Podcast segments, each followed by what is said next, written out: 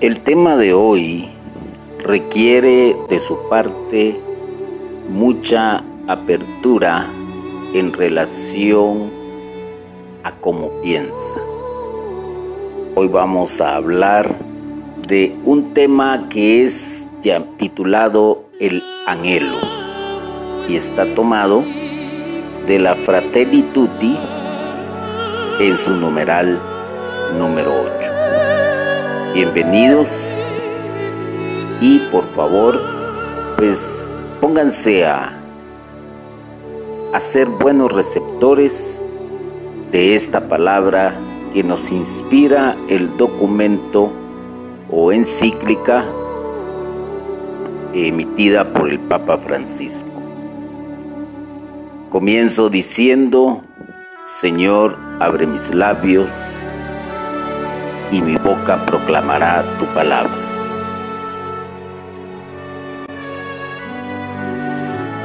Es un anhelo el que podamos hacer renacer entre todos un deseo mundial de hermandad. Deseo intenso o vehemente de una cosa, ese es el significado de, de anhelo. Y el vocabulario, pues etimológicamente, procede del latín anhelus, que quiere decir que está fuera del aliento. Esto lo podemos entender como que es algo extraordinario que supera nuestras fuerzas. Ese es el anhelo. Y eso es lo que aspira todo ser humano y que anhela todo ser humano es uno vivir en paz y lo otro es tener un deseo mundial de hermandad. En esta época que nos toca vivir reconociendo la dignidad de cada persona humana, podamos renacer entre todos un deseo mundial de hermandad. Y para lograr esto hay que trabajar bastante. Hay que dar demasiado. Quizás hasta hay que sacrificarse en ciertas metas y propósitos que tengamos con tal de lograr esto y lo podemos comenzar a hacer quizás desde nuestro entorno más cercano, comenzando por la familia y extendiéndolo a los vecinos. Pero va más allá. La iglesia, con todos los miembros que tiene alrededor del mundo, es la primera llamada en cada uno de sus miembros a propiciar este tipo de hermandad, este tipo de anhelo.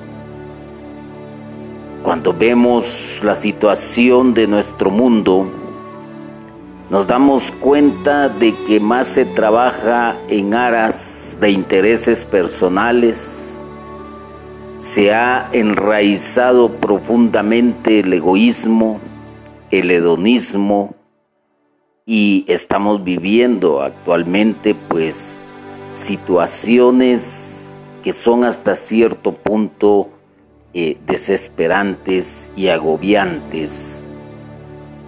Y esto ha causado que muchos busquen refugio en sí mismo cual ostras, que no se abren, que no muestran ese deseo que no muestran el anhelo y que indudablemente no están reconociendo la dignidad de cada persona humana.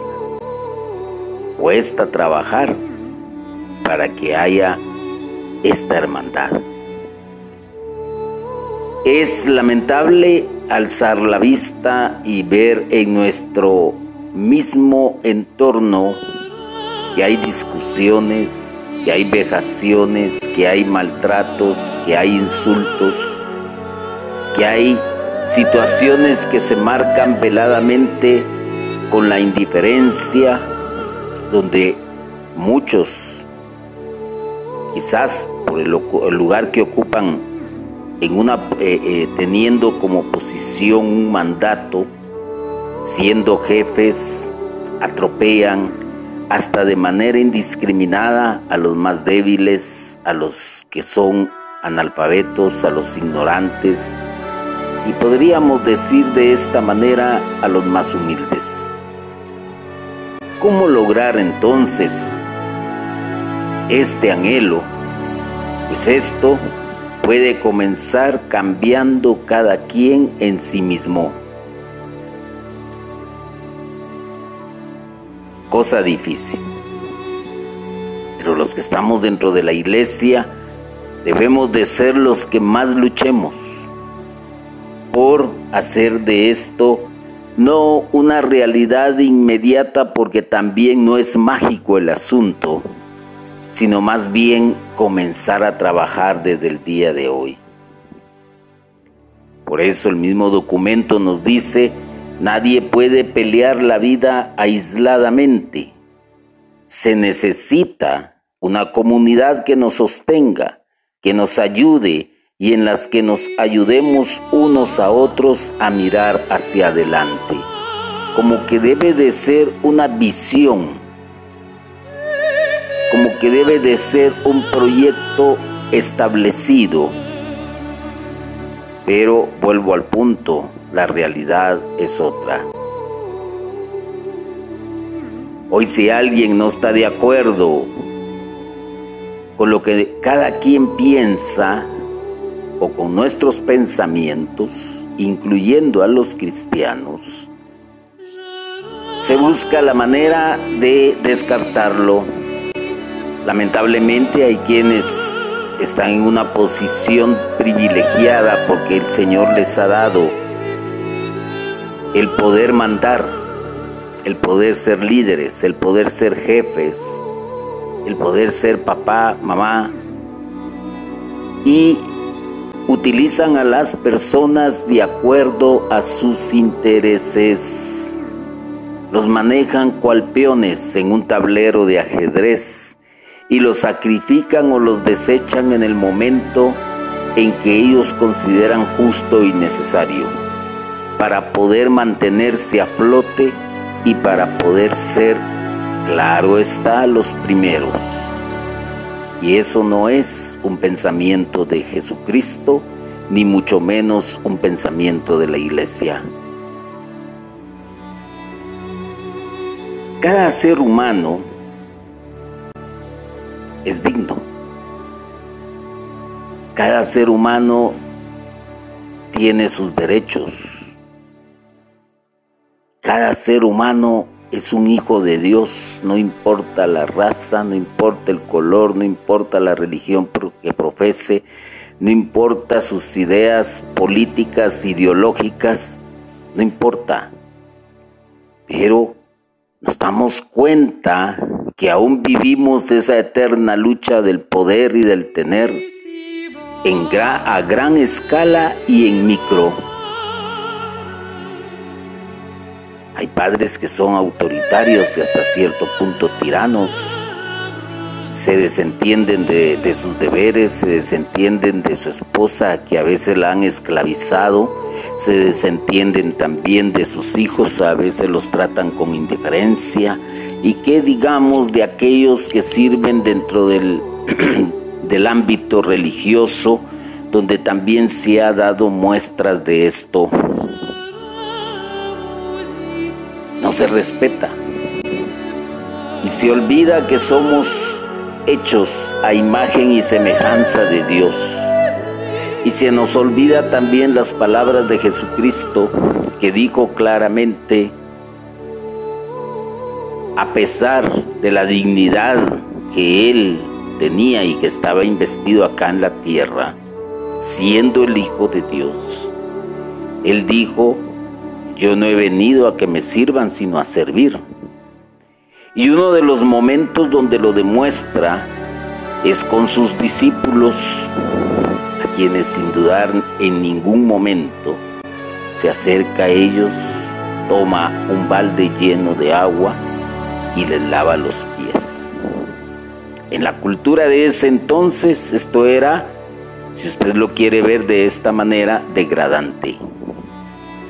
Pero él estaba dando a entender que eran seres humanos y que tenían dignidad y que por ahí se iba a comenzar esto de ser fraternos, de ser hermanos, de dar, de quedar fuera del aliento. Cuando usted revisa la historia de la humanidad, si partimos desde Caín y Abel, se han cometido toda clase de vejámenes, de humillaciones hacia los mismos congéneres. Hoy se pretende de una u otra manera y con las ideologías de género hacer una separación de identidad, hacer también eh, una desviación de la moral con el acuerdo de muchas clases políticas que lo que buscan es únicamente quedar bien con determinados grupos para seguir estando en el poder. Cuando usted ve, por ejemplo, las noticias, se da cuenta de que hay accidentes que han provocado lesiones a otras personas, eh, accidentes automovilísticos. Hay quienes se han tomado la libertad de tomar un arma y dispararle a un grupo de personas. Hay quienes se han violentado por un juego de fútbol que nada que ver. Y dentro de lo mismo, de la misma iglesia, es lamentable decirlo, pero hay movimientos que no se soportan con otros movimientos simplemente porque actúan de una u otra manera diferente a la que se piensa o a lo que se quiere. Hasta hay discrepancias en la manera en que se reza el Padre Nuestro. Esto es para hablar de algo muy común y muy conocido. Y si nosotros no somos capaces de hacerlo desde adentro, ¿qué vamos a poder hacer afuera? Absolutamente nada. Es un llamado. Y es un anhelo del Papa también. Es un anhelo de Jesucristo y es un anhelo de la iglesia que se trabaje en ello. Pero como dije, hay que comenzar desde nuestro entorno más cercano. Cada uno con la riqueza de su fe o de sus convicciones, cada uno con su propia voz, todos hermanos. No actuar hipócritamente, donde a veces se utilizan títulos de hermano, hermana, qué alegre verle, santo, me alegro de verte hipócritas diríamos, porque cuando tiene necesidad del hermano, se le abandona y simplemente se llega quizás a una palabra de consuelo, cuando la comunidad, la iglesia primitiva, no tenía ese pensamiento. Todo lo ponían en común para servirle a los otros. Pero hoy nos hemos afanado de muchas situaciones. Hoy estamos enfrentando eh, procesos de guerra, estamos enfrentando crisis económicas, estamos enfrentando eh, eh, situaciones provocadas por virus, están despertando enfermedades que se creían ya erradicadas, se está convirtiendo ahora un simple catarro en algo mundial, ya no es aquello de, de, yo me cuido porque para que tú te cuides, porque si yo me enfermé eh, fue, por, eh, fue porque no guardé eh, las distancias necesarias pero no me importa. No me importa contagiarte, no me importa decirte, mira, yo tengo esto, esto, esto y esto, no, te, no importa. Es lamentable. Es lamentable cómo muchos vimos esta situación del encierro a causa de la pandemia y cómo había personas que se resistían a resguardarse, se resistieron a las vacunas, se resistieron a mantener las medidas de, higiene, se resistieron a muchos en, en pretextos, buscando pretextos. Es que yo tengo fe en Dios. A mí no me puede pasar, a mí no me puede suceder. Es que es que mi trabajo, es que mis estudios, quién me va a dar esto, quién me va a dar lo otro. Y entonces a pesar de la situación nos damos cuenta de algo más, no se confía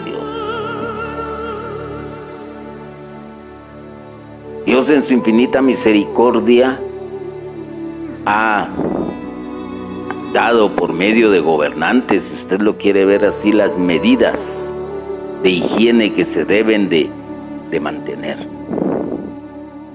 Pero ahora yo te digo, partiendo de esa cosa tan simple, incapaces de respetar, incapaces de decirle al hermano, como yo te amo, yo me como yo me yo te amo, yo te cuido. Tenemos un concepto del amor tan desviado, tan paganizado, tan instrumentalizado, que no lo hemos experimentado quizás una gran mayoría. Y cada uno posee una riqueza. Y la riqueza que poseemos los que estamos en la iglesia es la riqueza de fe, de lo que creemos, cada uno podemos alzar la voz para ser formadores, para ser educadores, para poner el ejemplo, para guiar a otros hacia la situación de la fraternidad, todos como hermanos. No podemos en la misma iglesia ser egoístas, ser ambiciosos, ser hedonistas, ser inmisericordiosos. No, no lo podemos ser, porque entonces estamos desmintiendo todo aquello que decimos de labios hacia afuera cuando predicamos o cuando servimos. Esas son las grandes diferencias y que por lo tanto no nos lleva a actuar en conjunto, sino que al final de cuentas actuamos aisladamente de acuerdo a los intereses personales. Es difícil, pero no imposible, trabajar en aras del amor fraterno, trabajar en aras de este anhelo, trabajar en el hecho de hacer renacer entre todos como hermanos, viviendo en comunidad, un deseo de hermandad. No es difícil, no es imposible, difícil quizás, pero no imposible. Basta con ver, póngase atención a esto, la actitud de Jesús que vivió en una época sumamente conflictiva y convulsionante. Y sin embargo, doce hicieron un cambio total que esa onda nos ha llegado hasta el día de hoy en que usted está escuchando estas palabras. Doce fueron suficientes. ¿Y hoy cuántos millones somos? en todo el mundo diseminados que profesamos el cristianismo. Si cada quien se propusiera cambiar, cambiar su pensamiento, cambiar su manera de ser, lograríamos bastante quizás en poco tiempo. En el Evangelio de San Juan, en el capítulo 17, versículos del 21 al 22, dice la palabra de Dios, para que todos sean uno, como tú, Padre, en mí y yo en ti, que ellos también sean uno en nosotros, para que el mundo crea que tú me has enviado. Yo les he dado la gloria que tú me diste para que sean uno como nosotros somos uno. Es un anhelo, es una petición al Padre, es una oración dirigida al Padre. Jesús y Dios son uno. Procede del Padre, Padre está con Él y el Hijo está con el Padre. Y eso es lo que desea Jesús, que todos ellos, en ese entonces los discípulos, también sean uno en Dios y en Cristo. No individualmente, no separadamente, no cada quien manejando sus propios intereses y sus propios criterios. Y ese es el mayor ejemplo para que crean que Él les ha enviado. Y aquí tenemos otro grave problema. Hay predicadores por montones, servidores por miles, formadores, educadores en la fe, haremos de contar. Pero hay una gran diferencia. Son más intelectuales en las cosas de Dios que testimoniales en las cosas de Dios. Y eso es lo que hace que muchos se resistan a integrarse a la comunidad. Han tenido malas experiencias, algunos. Otros quizás las están evadiendo, otros quizás las están afrontando. ¿Y esto se debe a qué? A que más es intelectual el asunto y no espiritual. Y no debemos de olvidar algo. La iglesia no es humana, la iglesia es espiritual. Y solo el espíritu entiende lo que el espíritu dice. No es aquello de tomar como un válido pretexto es que la iglesia está conformada por humanos. Claro, eso es la demostración de la existencia de la iglesia físicamente hablando, pero espiritualmente tiene que llegar a otro nivel porque Jesús mismo dice, yo les he dado la gloria que tú me diste para que sean uno como nosotros somos uno.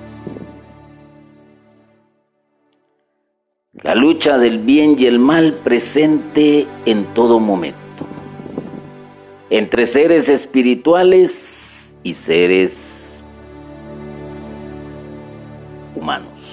llamémosle así, carne, como lo dice Pablo, San Pablo.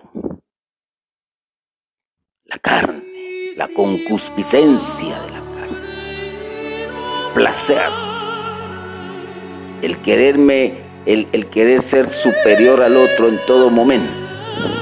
Hay quienes, por ejemplo, les dan, son servidores, se les ve esa humildad, se les ve ese carisma de servicio. A momento, a veces son como lobos disfrazados de ovejas. Y cuando les dan el poder, arremeten, arrebatan, humillan, escandalizan, sobrepasan, violentan. Y no estoy hablando de cuestiones físicas, sino son más que todo psicológicas, que es un arma que muchos saben manejar muy bien para denigrar al que tienen a su lado. Es interesante esto. Es interesante ver cómo se alejan de todas las bondades de lo que el Espíritu da y cómo rechazan la gloria que Jesús les ha dado a cada uno de los que estamos sirviendo en la iglesia. Es un anhelo. Es un anhelo definitivamente el querer vivir como hermanos. Por eso la Sagrada Escritura es sabia y nos presenta también cómo dices amar a Dios a quien no ves y detestas al hermano a quien ves. A veces se lee la escritura por leerla o por sacar un tema para poderlo exponer y, nos afanamos y vamos leyendo un documento por aquí, una enciclopedia por allá, un diccionario más acá, buscamos anheladamente el término etimológico de la palabra, pero eso es importante hasta cierto punto, porque lo que debe de hacer todo predicador es, cada catequista, cada formador es hablar desde su propia experiencia de vida con el Señor. Y eso es lo que va a transmitir. Si no, se nos puede decir en un momento dado, sois como los sepulcros blanqueados por fuera, pero podridos por dentro, y eso creo que sí dolería. Sí dolería. Porque no se está trabajando en el entorno en el que estamos como cristianos, que somos luz, pero que a veces actuamos poniendo la luz debajo de la cama, no iluminamos al resto. Somos falsos corderos, falsas ovejas, que tenemos una actitud de vida en una comunidad, en una sociedad cristiana, donde destilamos eh, sabiduría, donde destilamos palabras de amor, consejos, donde destilamos eh, eh, fraternidad, donde abrazamos, donde besamos, donde somos incapaces aún de alzar la voz al otro, pero salimos de ahí, vamos directamente a nuestra casa. Y somos lo que somos. Ahí ya no hay que escondernos bajo el disfraz de religiosos, de cristianos. Por eso a veces es molesto aquello que dicen, voy a dar testimonio de mi vida. Tú no puedes dar testimonio de tu vida. Quien lo da es el que te está viendo. ¿Y qué tal sería que estos que dan testimonio, que estos que tienen una aureola sobre su cabeza de santidad, se le preguntara al vecino cómo es el hermano, se le preguntara al, cuñado, a la esposa, al hijo, cómo es el hermano o la hermana.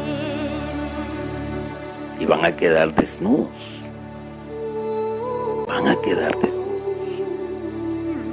Y me atrevería a decir que todos quedaríamos desnudos. Y esto se debe a que no se ha alcanzado un nivel espiritual.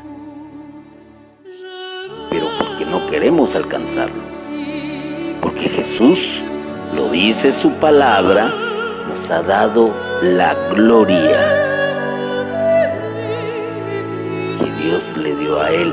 Y hay quienes son rebeldes en su pensamiento y no hacen la palabra propia, no, eso fue lo que le dijo Jesús a sus discípulos.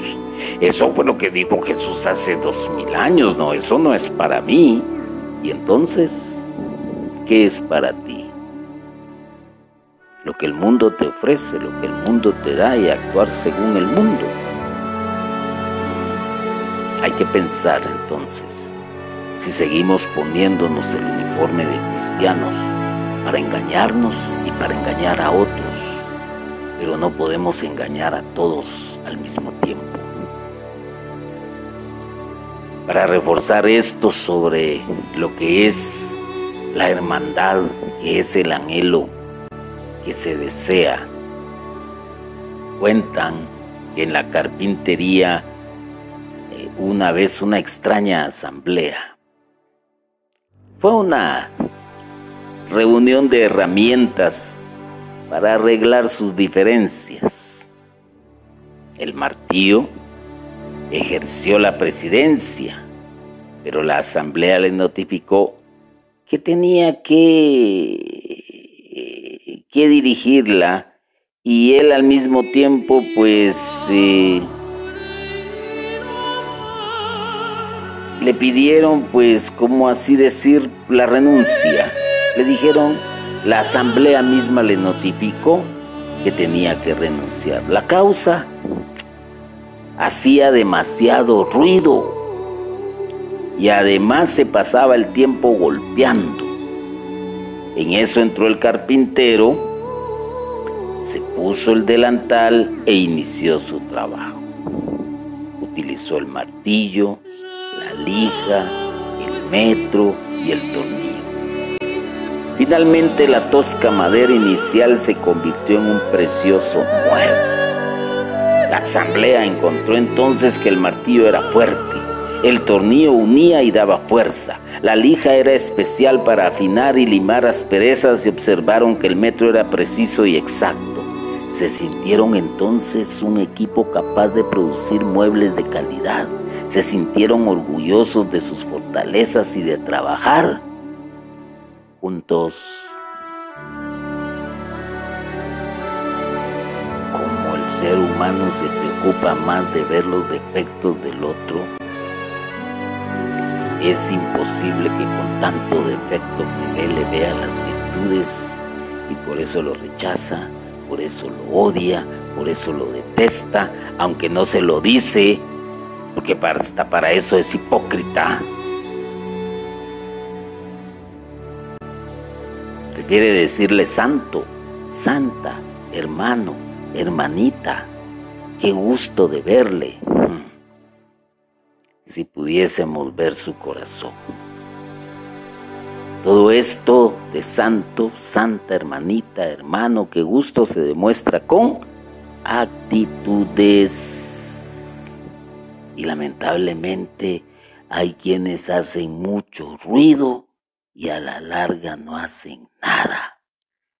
Hay quienes hacen mucho ruido y solamente se pasan golpeando a los demás hermanos en su integridad, en su dignidad humana.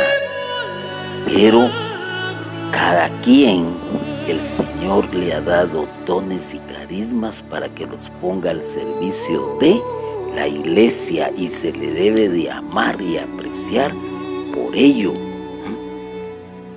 y aprender que cada quien en su naturaleza pues tendrá defectos, pero también tendrá virtudes. O tú no te has mirado al espejo, tu ceguera espiritual te impide verte tal cual eres. Es duro a veces recapacitar realmente en lo que es ser cristiano, pero para trabajar por esto, por este anhelo, para trabajar por la fraternidad entre hermanos. Primero hay que sentirse orgulloso de que aquel sea mi hermano en la fe, de que aquel pertenezca a mi comunidad, a mi ministerio. Me tengo que sentir orgulloso de sus de sus habilidades, de sus destrezas. Me tengo que sentir orgulloso de trabajar junto a Él. Es la inversa, que me admiren mis habilidades, que me admiren mis destrezas, que, que, que se sientan orgullosos de que yo estoy con ellos, que me admiren mis fortalezas, que se sientan felices de que yo estoy trabajando junto a ellos. Momento. Y entonces, ¿a qué vino Jesús? A decirte compórtate como un humano. Hmm. ¿Qué es lo que le dijo Jesús al, al erudito, al intelectual? Es necesario nacer de nuevo. Y el otro, en su esencia humana, en su intelectualismo, en su conocimiento, en su filosofía, en sus estudios de la fe, de, las filosofías de ese entonces, dice, ¿cómo va a ser esto posible? Me tengo que meter entonces en el vientre de mi madre y nacer de nuevo. Cuánta ceguera espiritual hay en que no entienden las cosas sencillas de la palabra de Dios. Pero hay otros que son más bárbaros todavía. Aplican lo que les conviene para sí mismo. Para llevar eh, material redundante a sus propios dominios. Entiéndase eh, religión, entiéndase movimiento católico, entiéndase partido político, entiéndase lo que usted quiera entender. Pero la verdad es que a pesar de las diferencias que haya, debemos de trabajar juntos y llegar a acuerdos para ser hermanos. ¿Cómo es eso? El país detesta al otro país por su por su color, por su estatura de sus habitantes, por su raza. Aquel otro país no está conforme con lo que tiene, eh, eh, aquel quiere lo que tiene el otro, entonces busca y maquina cómo arrebatárselo y se inventa lo peor, la guerra. Qué desastre. Todos vivimos si dejamos a Dios a un lado por un momento ¿Y en dónde vivimos todos? En la tierra. ¿Y dónde nacimos? En la tierra. ¿Y dónde seremos enterrados? En la tierra. Y entonces somos de la misma especie humana. Y por lo tanto deberíamos de trabajar en conjunto como hermanos. Si lo queremos ver fuera del ámbito religioso. Hay quienes desprecian al obrero, al que hace el trabajo duro. Mírenme a mí, estoy en mi escritorio, tengo mi computadora, tengo mi teléfono, tengo mi secretaria. Hay quienes desprecian y odian a su jefe, pero también nosotros tenemos, como dije, ponernos que pararnos frente al espejo, quitarnos la venda de los ojos y mirarnos tal cual somos. Y tal vez nos sorprenderíamos si esa imagen fuera capaz de decirnos lo que somos. A veces se habla muchas veces de una autoevaluación. Se habla de una autoevaluación. Un enfermo no puede curarse a sí mismo, necesita del doctor. Un ciego no puede caminar por la vereda, necesita de un guía. Un cojo necesita de un bastón. ¿Qué quiero decir con esto? Necesitamos estar en comunidad y desde ahí trabajar. Y entonces para que nos evaluemos los unos a los otros, tener la capacidad de, hey, ¿quién soy yo? Hmm. Atento a lo que te digan, sin rencores, sin odios y sin resentimientos porque al final de cuentas es tu imagen quien te está diciendo, es la imagen real que proyectas. Muchos, cuando hacen esa pregunta, hay aduladores, hay hipócritas, hay mentirosos. Ah, no, usted es una gran persona, usted es esto, usted lo otro. Ah, usted tiene muchas virtudes. Mm. ¿Y qué le dijo al otro? ¿Qué le dice al otro de aquel? Es increíble. Para resumir esto y que no sea tan agobiante y cansado para tu persona el escucharlo, tenemos que trabajar para hacer renacer entre todos un deseo de hermandad. Trabajar, no estar sentado, no hacer ruido. Trabajar, el trabajar es dar un testimonio. El trabajar es dar un giro de 180 volver la espalda hacia todo aquello que es carne y dejarse envolver entonces por lo que es espiritual, por la gloria de Jesucristo. No lo podemos hacer solos, no se puede, definitivamente que no se puede. Tenemos que hacerlo desde nuestra comunidad para que nos sostenga, que nos ayude y en la que nos ayudemos unos a otros a mirar hacia adelante. ¿Se entiende? Al débil hay que sostenerlo, al débil hay que ayudarlo, al enfermo hay que sostenerlo, al enfermo hay que ayudarlo al pobre hay que sostenerlo, hay que ayudarlo, pero cuando aquel se haga fuerte, entonces tiene que ponerse a la par de aquellos que trabajaron para él, para apoyarlo, para sostenerlo, para hacer lo mismo con otros.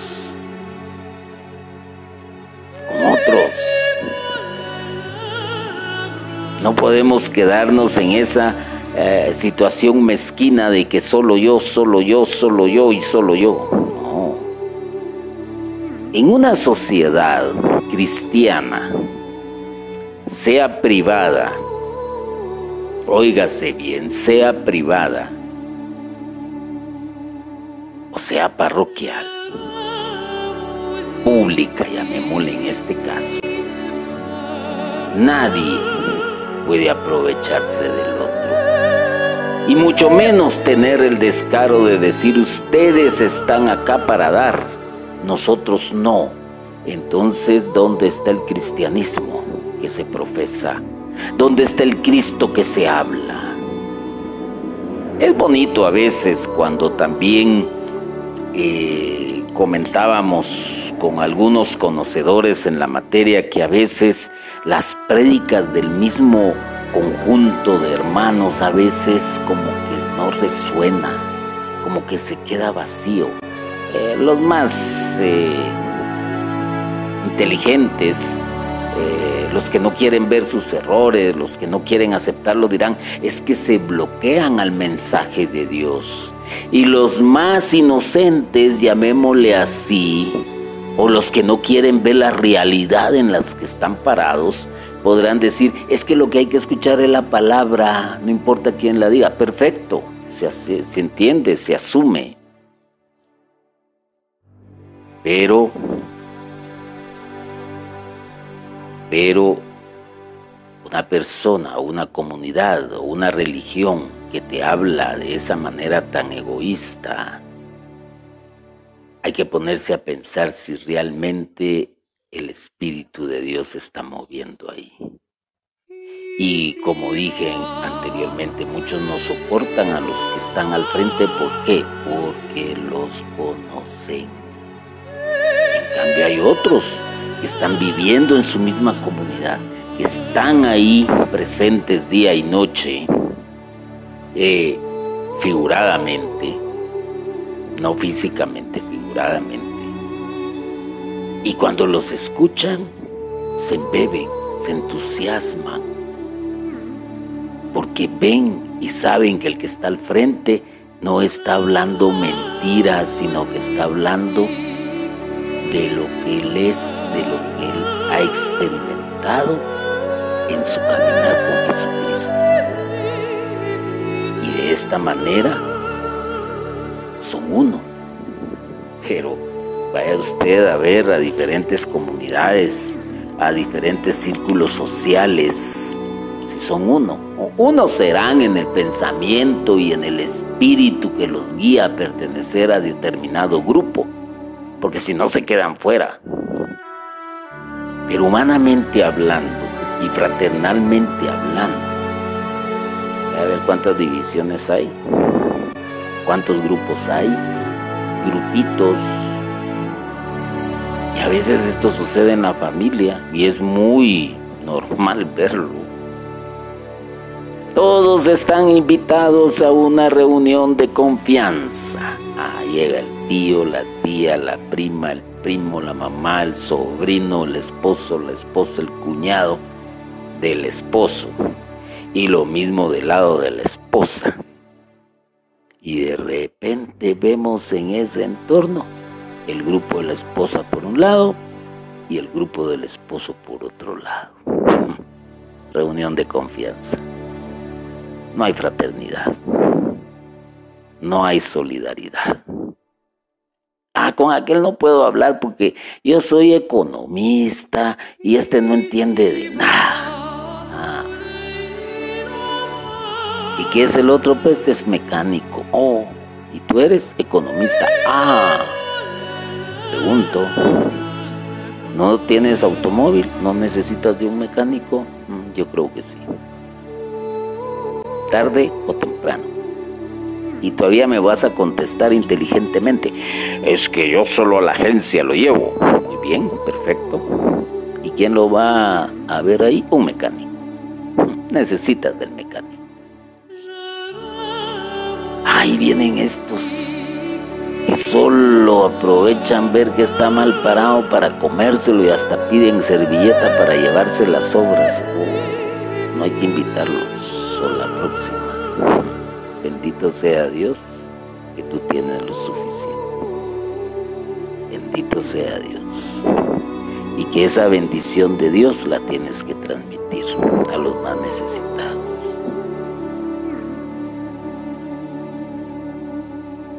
Hay que ayudarse los unos a los otros para todos ser uno.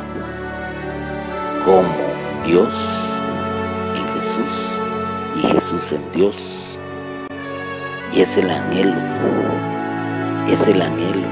Que también tú y yo seamos uno en nosotros, en nosotros mismos como iglesia y que seamos uno en Jesús y en Dios. Y que nos sintamos orgullosos de las fortalezas del hermano, de sus habilidades, que nos sintamos contentos, que lo admiremos, que lo apreciemos, que lo apoyemos, y lo más importante, que aprendamos a trabajar juntos. Tenemos que dar ejemplo como iglesia. Dejo este último consejo y tú sabrás si lo tomas o lo dejas. Nadie puede pelear la vida aisladamente. Bendito y alabado sea Jesucristo por siempre. Amén.